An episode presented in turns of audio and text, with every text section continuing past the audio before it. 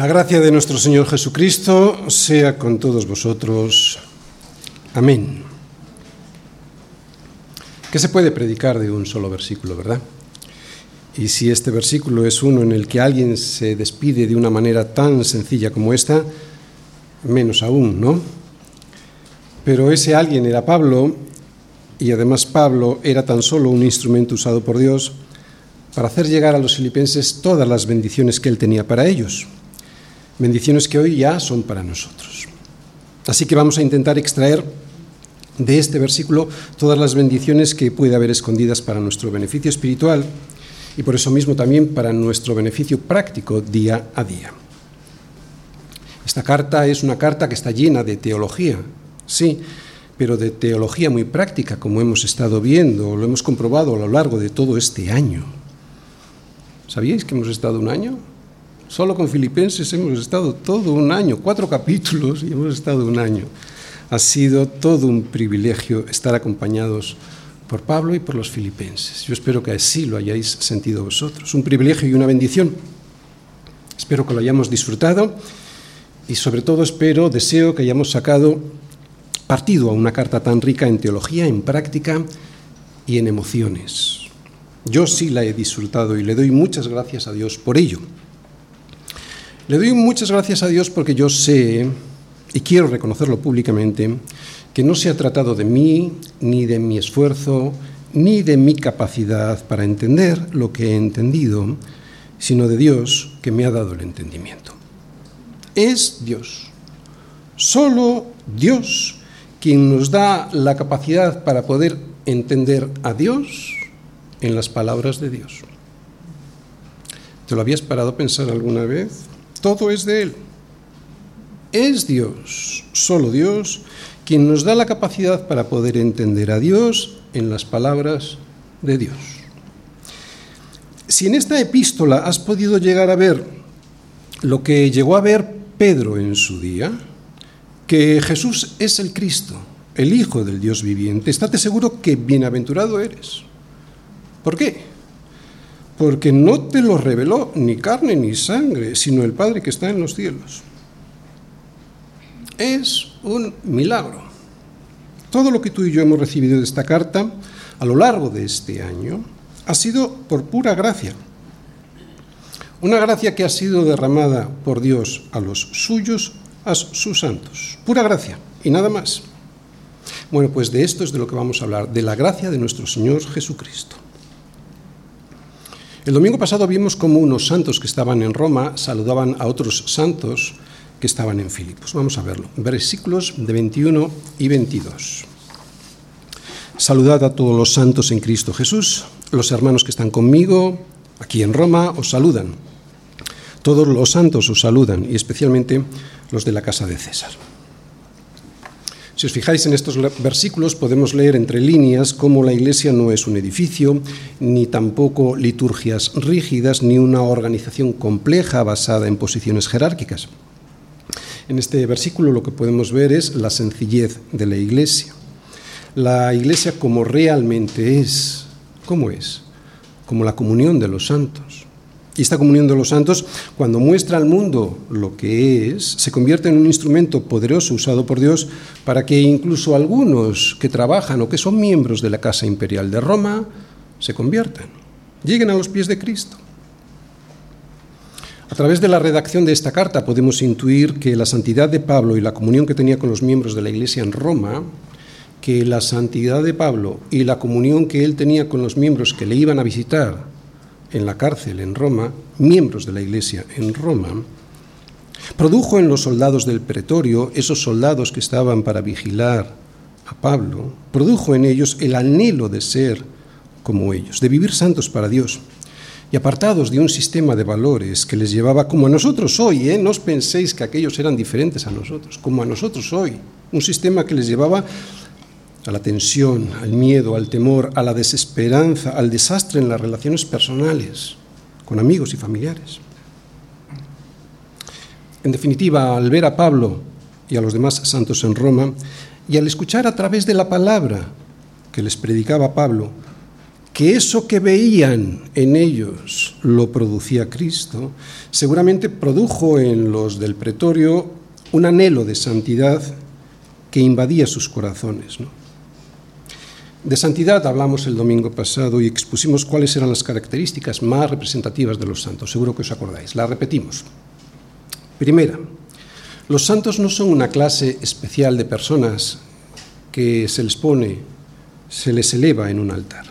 Segundo, son uno en Cristo. La unidad es un rasgo esencial de la santidad, define muy bien la santidad. Tercero, los santos son llamados por Dios a serlo. No son engendrados de carne, ni de sangre, ni de voluntad de varón, ni sino de Dios. Es Dios quien llama a los santos. Aquí la soberanía de Dios, como en todo, es total. Por eso, cuarto, los santos lo son por el llamamiento, no por lo que hacen. Sin embargo, quinto, evidentemente también hacen, pero hacen lo que Dios desea que hagan y además, muy importante, lo hacen para la gloria de Dios, no para sus propias glorias. Los santos no somos perfectos, ya nos dijo Pablo que no lo había alcanzado todavía, que todavía no era perfecto, pero que proseguía por ver si lograba asir aquello por lo cual fue asido también por Cristo Jesús. También explicamos que la diferencia entre un santo y uno que no lo es no consiste en que estos no cumplen con el 100% con la justicia de Dios, con la justicia que Dios exige, porque los santos tampoco. De hecho, es imposible para cualquiera. La diferencia entre un santo y uno que no lo es está en que los santos lo reconocen y lloran por ello, y los que no lo son, no. Y por lo tanto los santos, al reconocerlo y llorar por su miseria espiritual, se rinden a Cristo para que les perdone y les impute su propia justicia, que es la que les da derecho a la salvación junto con el perdón de los pecados. Es ahí a partir de ahí, cuando un santo puede hacer lo que Dios quiere que haga y hacerlo como Él quiere que se haga. Solo para la gloria de Dios. Sol y Deo gloria. Claro, esto en el mundo no lo hacen así. Aunque el hombre caído es capaz de hacer externamente algunas obras buenas, y lo vemos, no puede hacer nada verdaderamente bueno y que sea agradable a los ojos de Dios, a no ser que sea regenerado por el Espíritu Santo. Somos lo que somos por gracia. Nada somos y por lo tanto nada podemos hacer para agradar a Dios sin el regalo de su gracia. De ahí el milagro. Porque para Dios, todo aquel que no acepte la gracia de su Hijo Jesucristo, todo aquel que no se lave con la sangre que su Hijo derramó en una cruz para el perdón de los pecados, será como suciedad, y cualquiera de sus justicias como trapo de inmundicia. Es imposible para el hombre hacer todo lo que Dios le pide y hacerlo de la forma en la que Él desea recibirlo. Es imposible. Por eso, no hay más grande ni mejor regalo que le podamos desear a alguien que el de recibir la gracia de nuestro Señor Jesucristo. Versículo 23. Y es esto lo que les desea Pablo en la carta a los filipenses. Al finalizar, la gracia de nuestro Señor Jesucristo sea con todos vosotros. Amén. Lo más grande que podemos desear, que la gracia del Señor Jesucristo sea con todos Filipenses 4, versículo 23. Muy bien, el tema del sermón de hoy es, primero, ver la necesidad de la gracia de nuestro Señor Jesucristo. Segundo, comprender qué es la gracia de nuestro Señor Jesucristo. Tercero, entender cómo opera en nosotros esa gracia. Y cuarto, qué produce en nosotros cuando la recibimos. Lo repito otra vez, el tema de la predicación de hoy es, primero, ver la necesidad de la gracia de nuestro Señor Jesucristo. Segundo, comprender qué es la gracia de nuestro Señor Jesucristo. Tercero, entender cómo opera en nosotros esa gracia. Y cuarto, qué produce en nosotros cuando la recibimos. ¿De acuerdo? Y el tema de hoy lo voy a exponer a través del siguiente esquema. Primera parte, la gravedad de un solo pecado. Segunda parte, ¿qué es la gracia de nuestro Señor Jesucristo? Esto lo veremos en el versículo 23, primera, primera parte. Tercera parte, ¿cómo opera en nosotros esa gracia? En el versículo 23, pero en la segunda parte. Y cuarta parte, ¿qué produce en nosotros la gracia del Señor Jesucristo? Versículo 23. Primera parte, la gravedad de un solo pecado. La gracia de nuestro Señor Jesucristo sea con todos vosotros. Amén. Pero si yo ya soy bueno, es lo que oímos tantas veces cuando presentamos a los demás el Evangelio de Salvación. Y lo que nos dicen con su respuesta, sin darse cuenta, es que saben que va a haber un juicio y que ese juicio será en base a unas obras que tendremos que presentar, porque si no, ¿para qué ser bueno? ¿Para qué ser justo con los demás pudiendo beneficiarme de la injusticia si además no me van a juzgar por ello con un riesgo cierto de condena? Por eso, y para poder entender bien qué es la gracia de nuestro Señor Jesucristo, primero tenemos que considerar la gravedad no solo del pecado, sino la gravedad de uno solo de los pecados. Y nadie debiera de dudar de que un solo pecado basta para hacer un daño terrible a nuestras almas. Está claramente expuesto en Génesis.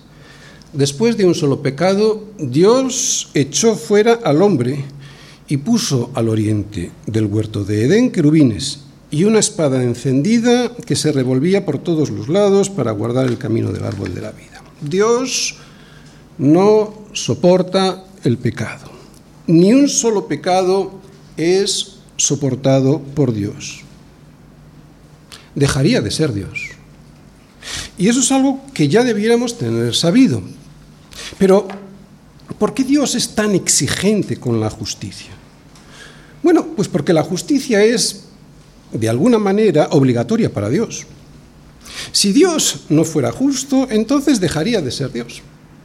Por lo tanto, la justicia forma parte de la esencia de Dios.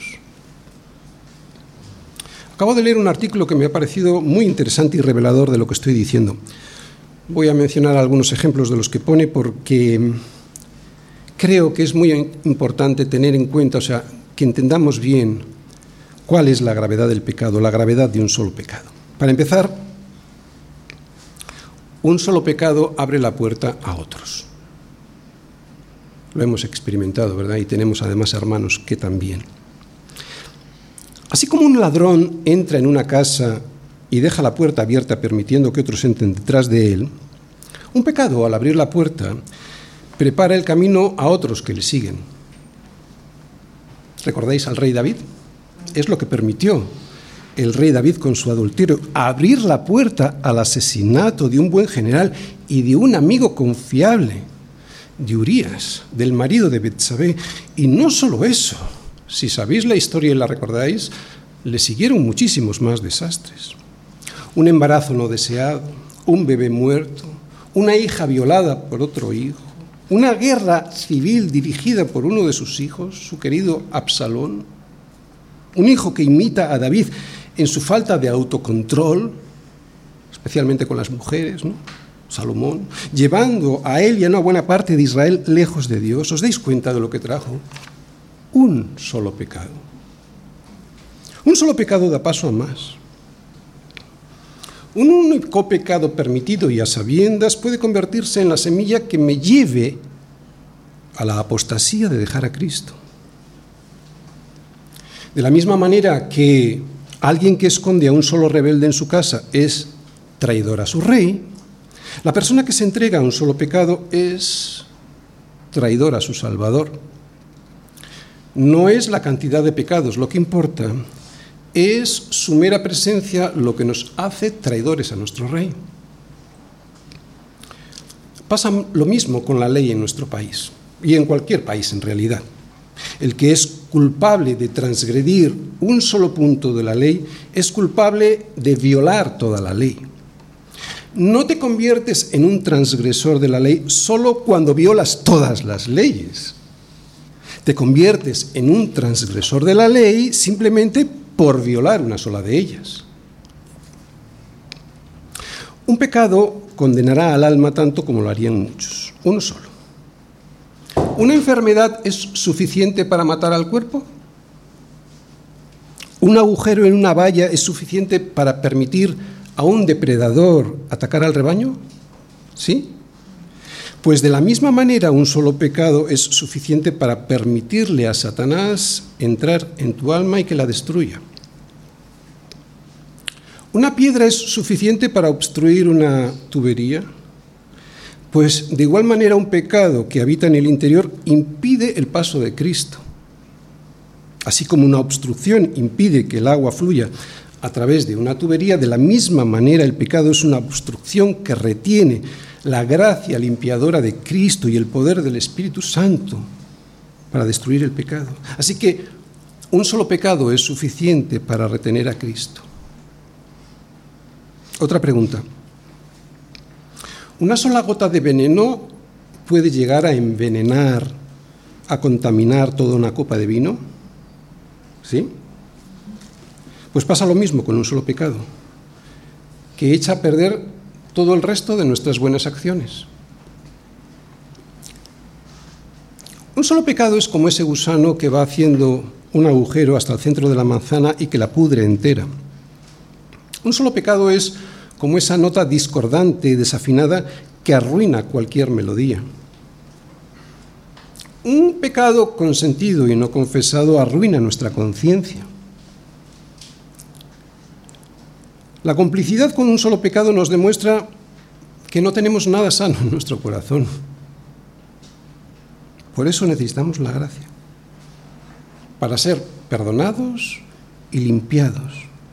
Y si esto es así para nosotros, ¿cómo será para los que no han aceptado la gracia de Cristo?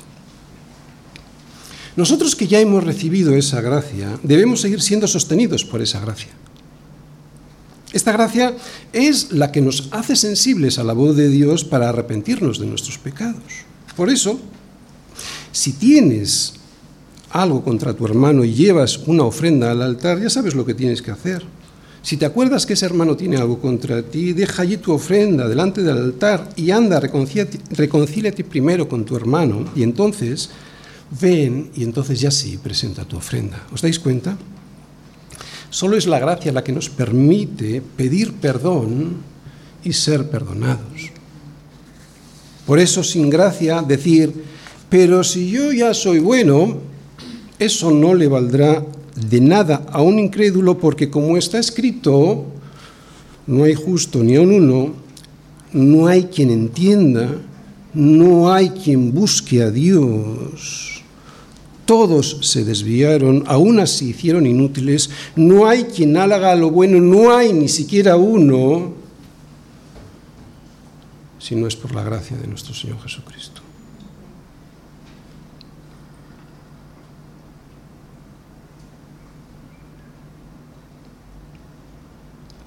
Creyentes y no creyentes necesitamos a Cristo.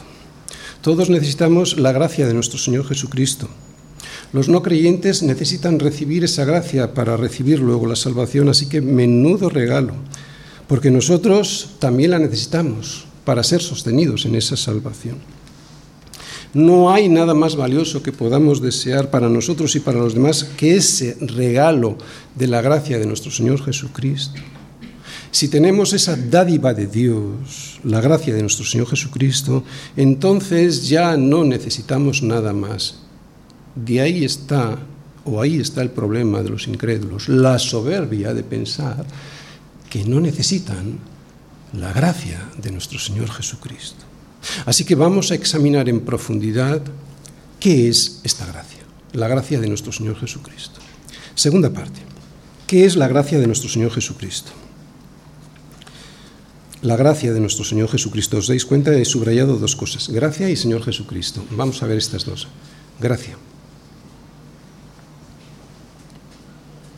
Pablo se despide de los filipenses con esta frase, la gracia de nuestro Señor Jesucristo sea con todos vosotros. Amén. Esta frase no es una forma coloquial de terminar una carta, por lo menos no en Pablo, que sabe perfectamente la importancia que tiene la gracia de Dios en nuestra vida.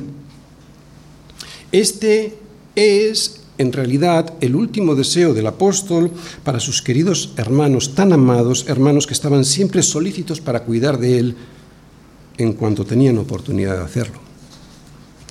Recordemos que el propósito de esta carta es que los filipenses comprendamos que, pase lo que nos pase, podemos regocijarnos en el Señor siempre. Regocijaos en el Señor. Siempre otra vez digo, regocijaos.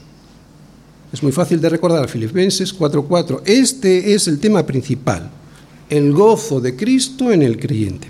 Y la única manera de poder tener el gozo del Señor y conservarlo es que la gracia de nuestro Señor Jesucristo esté con todos nosotros. Si la gracia de nuestro Señor Jesucristo reposa sobre nuestros espíritus, entonces ya lo tenemos todo. No hay nada mejor para tener el gozo que la gracia de Dios reposando sobre nuestro espíritu. Por eso la gracia, entendida como la entiende Pablo, entendiéndola como debe ser entendida, es, en síntesis, el mejor deseo y la oración más completa que podemos hacer por alguien. De hecho, podríamos decir que este versículo 23 resume todos los deseos por los que Pablo ha estado orando en esta carta por sus amados amigos los filipenses. Porque si la gracia de nuestro Señor Jesucristo está con ellos, entonces no necesitarán nada más y el gozo inundará sus vidas. Pero el título era ¿qué es la gracia? Por lo tanto, ¿qué es la gracia de nuestro Señor Jesucristo? Recordemos antes una cosa, que con tan solo una gota de veneno en nuestra copa, todas nuestras justicias quedan envenenadas.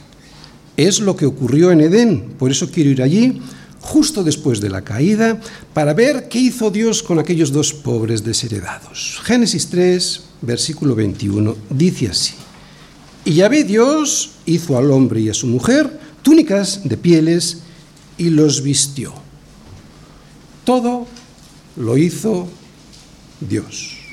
Aquí vemos la gracia de Dios, que sin que ni Adán ni Eva lo merecieran, peor aún, que sin que tan siquiera lo pidieran, recibieron de parte de Dios un vestido de justicia para poder seguir teniendo relación con Él. Y para eso Dios lo que tuvo que hacer fue sacrificar en su lugar a un animalito. No lo dice el texto, pero es evidente que si les vistió con unas pieles, tuvo que hacerlo. ¿Por qué tuvo que hacerlo? Pues aquí viene la gracia. Porque la paga del pecado es muerte, mas la dádiva de Dios, la gracia de Dios, el regalo de Dios, el sacrificio de Dios es vida eterna en Cristo Jesús, Señor nuestro. Así que la gracia de nuestro Señor Jesucristo es algo que no merecemos, es algo que ni siquiera pedimos, es algo que podemos definir como el favor inmerecido de Dios y que surge de su corazón voluntariamente, y esto es muy importante, voluntariamente, sin que lo merezcamos en absoluto. Esto es la gracia. Así es la respuesta de un Dios bueno, de un Dios extremadamente comprometido con su justicia, porque es inmensamente bueno. Claro, es que no se puede ser bueno si no se es justo. Otra vez, así es la respuesta de un Dios bueno, que al ver que hemos caído, que no nos levantamos y que además no queremos hacerlo, pone Él lo que deberíamos haber puesto nosotros para que la paga del pecado, que es muerte, resulte en la dádiva de Dios, que es vida eterna en Cristo Jesús, Señor nuestro. Esto es la gracia. La gracia, pues, no es algo que el hombre se merezca o que él consiga o que pueda comprarle o exigirle a Dios. La gracia no es la respuesta de Dios a un hombre bueno porque desde la planta del pie hasta la cabeza no hay en él cosa sana, sino herida, hinchazón y podrida llaga. La, gracia es la respuesta de Dios que es inmensamente bueno y extremadamente misericordioso al ofrecernos sobre una cruz lo que necesitamos, que es que esa herida, esa hinchazón y esa podrida llaga nuestra lleguen a estar curadas, vendadas y suavizadas con aceite al bendecirnos con su salvación. Teatralizando un poco la situación, podríamos decir lo siguiente. Dios vio al hombre en su estado natural, desgraciado y amargado por las consecuencias de su pecado. Y al verlo así sintió compasión, o sea, misericordia. Por eso decidió hacer algo, y ahora viene la gracia. Es ahí donde entra el juego su gracia. La gracia consiste pues en que Dios derrama sobre el hombre su amor y su favor sin que éste lo merezca, lo quiera o lo busque. Todo esto no fue el plan B de Dios. Él ya sabía desde antes de la fundación del mundo que esto ocurriría así, lo que le da todavía más valor a la misericordia de enviar a morir a su propio Hijo para salvarnos de nuestra herida, de nuestra hinchazón y de nuestra podrida llaga. Así pues, la gracia es el favor inmerecido de Dios y procede única y exclusivamente de Él no de nada ajeno de Él como pudiera ser nuestro comportamiento, porque entonces, si dependiera de algo ajeno de él, a Él como nuestro comportamiento, entonces ya no sería gracia, sino que sería deuda. Y Dios no es deudor de nadie. No vayas a decir en tu corazón, mi poder y la fuerza de mi mano me han traído esta riqueza, sino acuérdate de Yahvé tu Dios, porque Él te da el poder para hacer las riquezas. Esto es la gracia. Señor Jesucristo. Muy bien, quiero que vuelvas a leer este versículo para que veas, al igual que en otros tantos sitios de las Escrituras, la divinidad de Cristo. Dice Pablo, la gracia de nuestro Señor Jesucristo sea con todos vosotros. Amén. A ver, si la gracia que salva solo puede proceder de Dios, entonces Pablo nos está diciendo que Jesucristo es Dios mismo. Jesucristo es central para Pablo. Gracias a que conoce a Jesucristo, puede conocer a Dios Padre. Jesucristo es central para Pablo. Por eso en toda esta carta no ha parado de mencionarle. Incluso en el último instante, en, la despedida, en el momento de despedirse de sus amigos, les recuerda que la gracia de Dios es la gracia del Señor Jesucristo. Jesucristo siempre está en el centro del corazón de Pablo. Es tan central para Pablo que cualquiera de sus cartas no deja de mencionarle. Y ahora viene una pregunta para nosotros. ¿Es así para nosotros? Tan central en nuestra vida que no dejamos de tenerle siempre presente en cualquier momento y circunstancia. El cristianismo no es teología, no es una mente solamente. O por lo menos no solo es eso, es una persona, Dios Hijo, que nos permite conocer a la primera persona de la Trinidad, Dios Padre, gracias a la tercera persona de la Trinidad, Dios Espíritu Santo. Fíjate, fíjate cómo Pablo comienza esta carta, deseando a los filipenses que la gracia y la paz sea con vosotros, de Dios nuestro Padre y del Señor Jesucristo. Y se despide, esto es el inicio de la carta, y se despide deseándoles la gracia del Señor Jesucristo. ¿Os dais cuenta? La gracia de nuestro Señor Jesucristo es el inicio y el final de nuestra salvación. Él, Jesucristo, es el responsable de toda nuestra salvación, de principio a fin. Pablo se lo explicó de esta manera a los corintios. Quiero que vayamos todos a 2 de Corintios 8, versículo 9. Lo leemos. Porque ya conocéis la gracia de nuestro Señor Jesucristo que por amor a vosotros se hizo pobre, siendo rico, para que vosotros con su pobreza fueseis enriquecidos. Este es el resumen de nuestra salvación. Que la gracia de nuestro Señor Jesucristo, otra vez igualando al Padre con el Hijo, se manifestó en nosotros por amor. Por amor por el puro afecto de su voluntad y no porque nosotros hubiésemos hecho algo para merecerla. Cuando se hizo pobre, habiendo sido rico, para que en esa pobreza y humillación nosotros fuésemos ricos. ¿Os dais cuenta? Se hizo pobre llevando nuestros pecados y entregándonos su justicia. Así se lo explicó a los corintios, pero también dio en una forma similar a los filipenses. Ya lo vimos en Filipenses 2, versículos 6 y 8.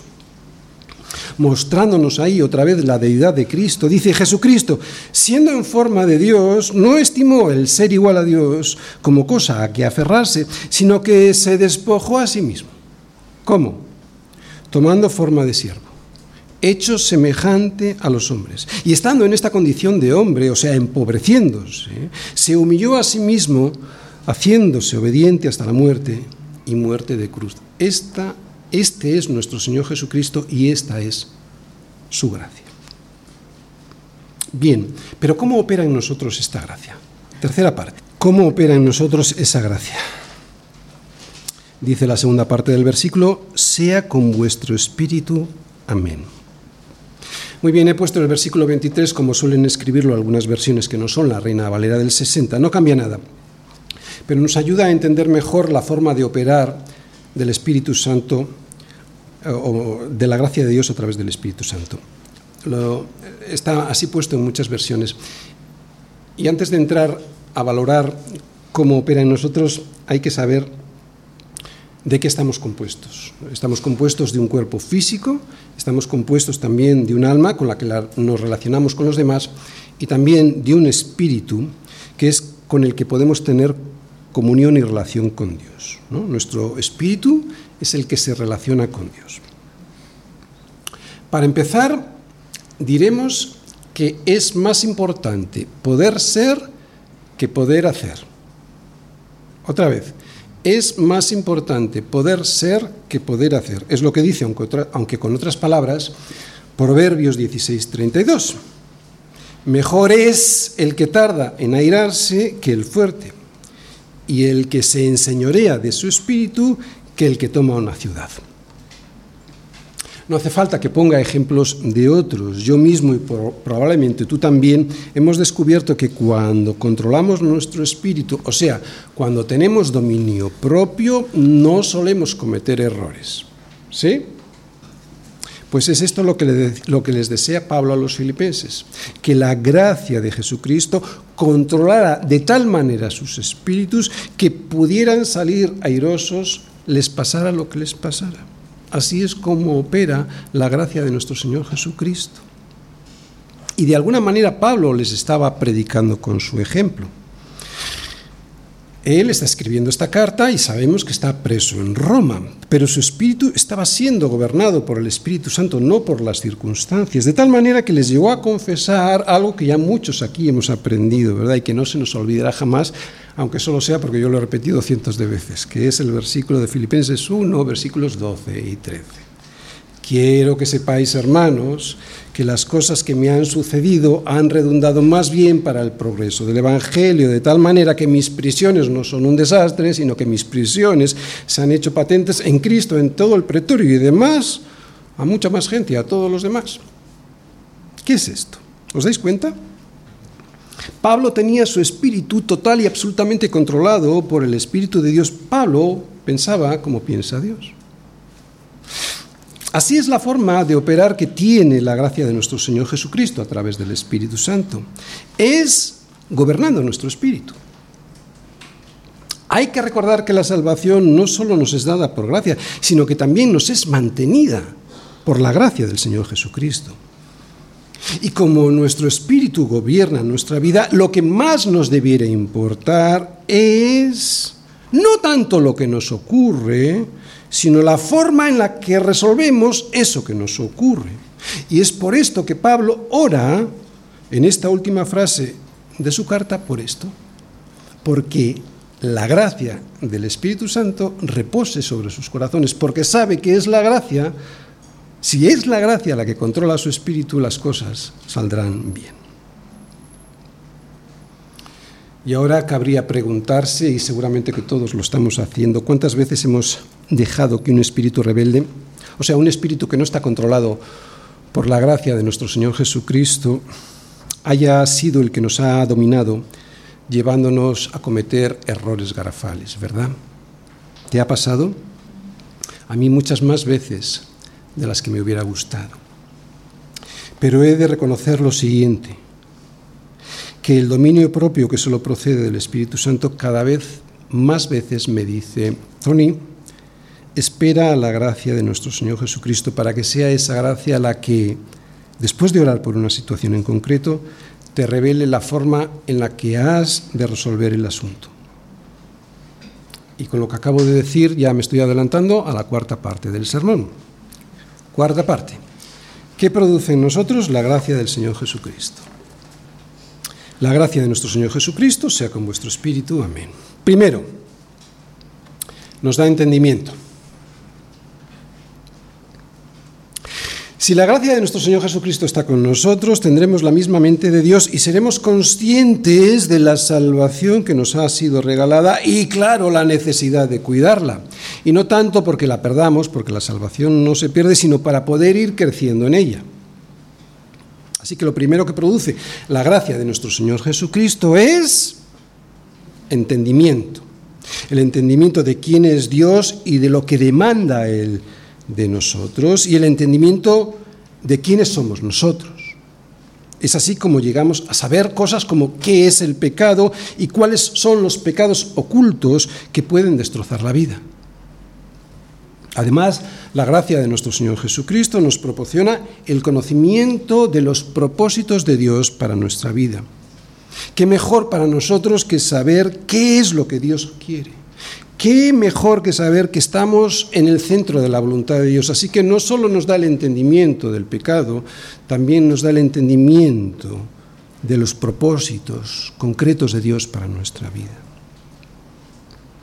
La gracia de nuestro Señor Jesucristo también nos da el entendimiento de qué es la fe, de qué es el amor, el de verdad, no el que se ve en las películas, de la esperanza, de lo que es la vida, de lo que es la muerte. La gente no sabe nada la misericordia de Dios, su justicia y su juicio, y su juicio, tantas cosas que antes no solo no entendíamos, sino lo que es peor, no queríamos entender. Nos capacita.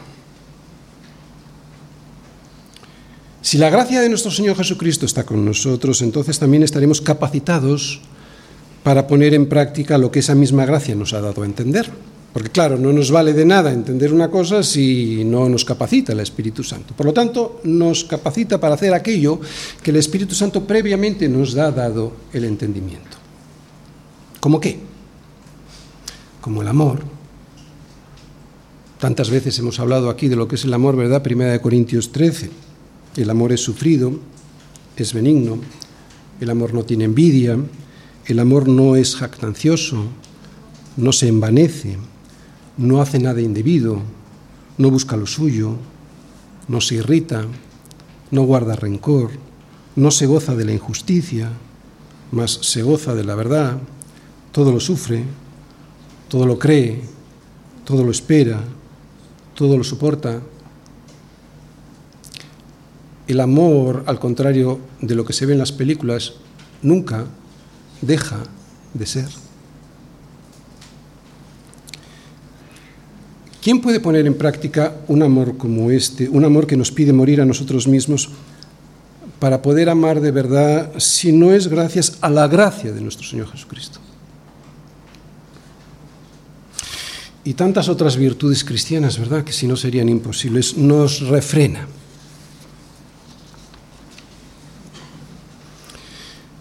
Es la gracia de nuestro Señor Jesucristo la que nos sujeta cuando vamos a hacer algo que nos va a llevar al abismo. Es la gracia de nuestro Señor Jesucristo la que nos da la mansedumbre, la humildad y el equilibrio necesarios y que en la carne no tenemos para comportarnos como debemos hacerlo y de esa manera no terminar rotos y destrozados y destrozando a los demás. Nos anima. Pablo les está escribiendo a unos santos que años atrás habían enviado una ofrenda para sus hermanos en Jerusalén, que estaban siendo perseguidos, los miembros de la iglesia en Jerusalén, y por lo tanto empobrecidos al ser perseguidos, no les dejaban ni trabajar, por los judíos a causa del Evangelio. Esos mismos santos le acababan de enviar, de enviar, otra ofrenda a él, a Pablo, para que pudiese estar sostenido en la, en la cárcel y que pudiera seguir predicando el ministerio de la palabra. Es la gracia de nuestro Señor Jesucristo la que nos anima al amor y a las buenas obras que están en la voluntad de Dios para nuestras vidas. Nos fortalece y también nos sostiene.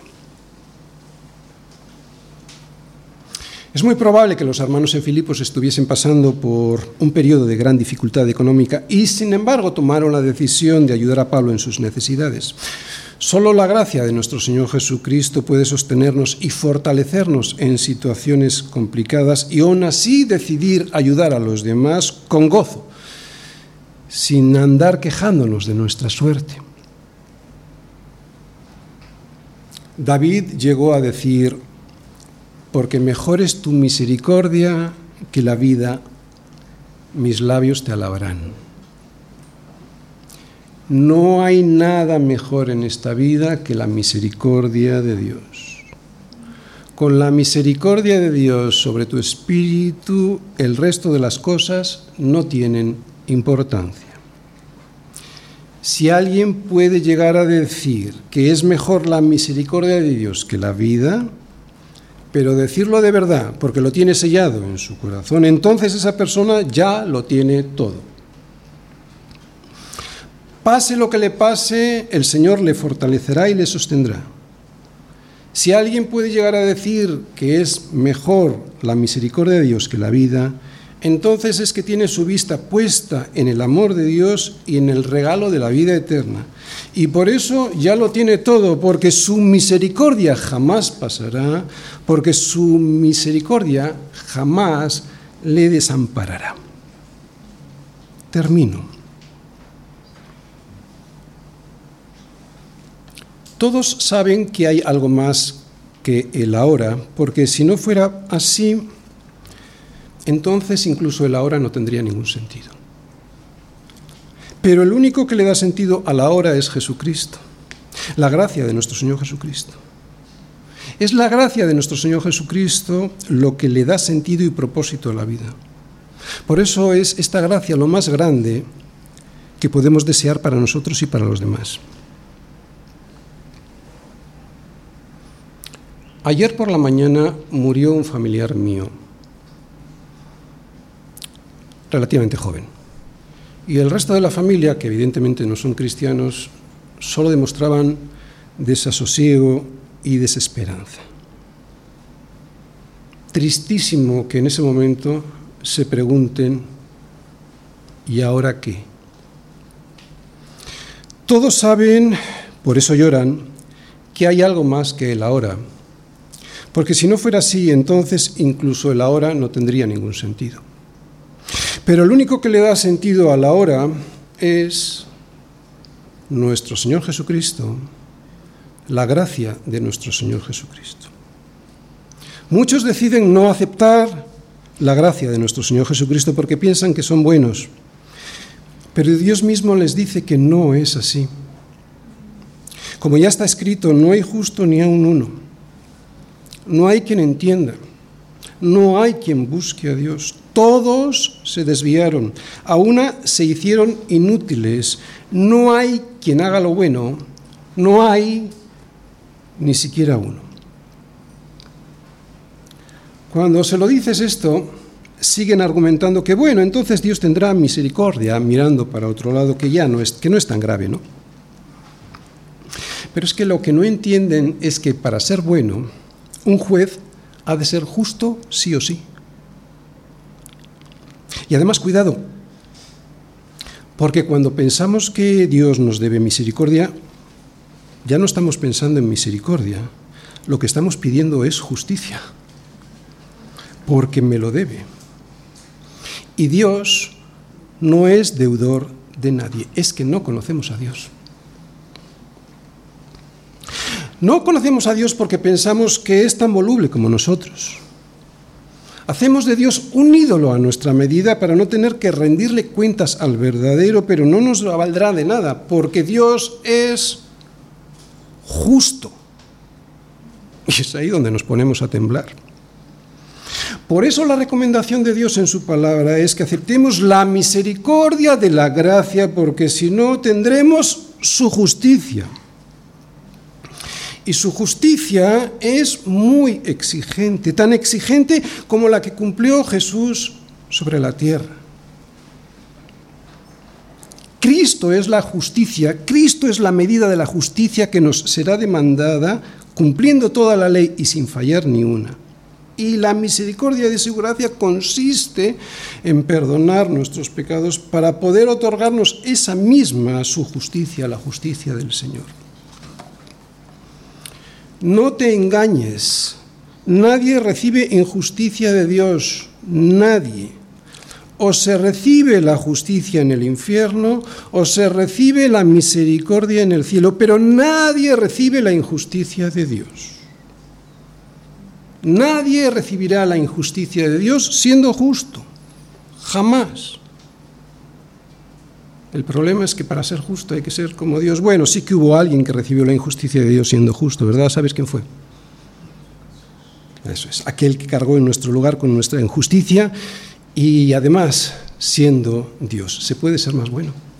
Otra vez, ¿se puede ser más bueno? ¿Cómo puedes despreciar semejante regalo, el regalo de la gracia del Señor Jesucristo?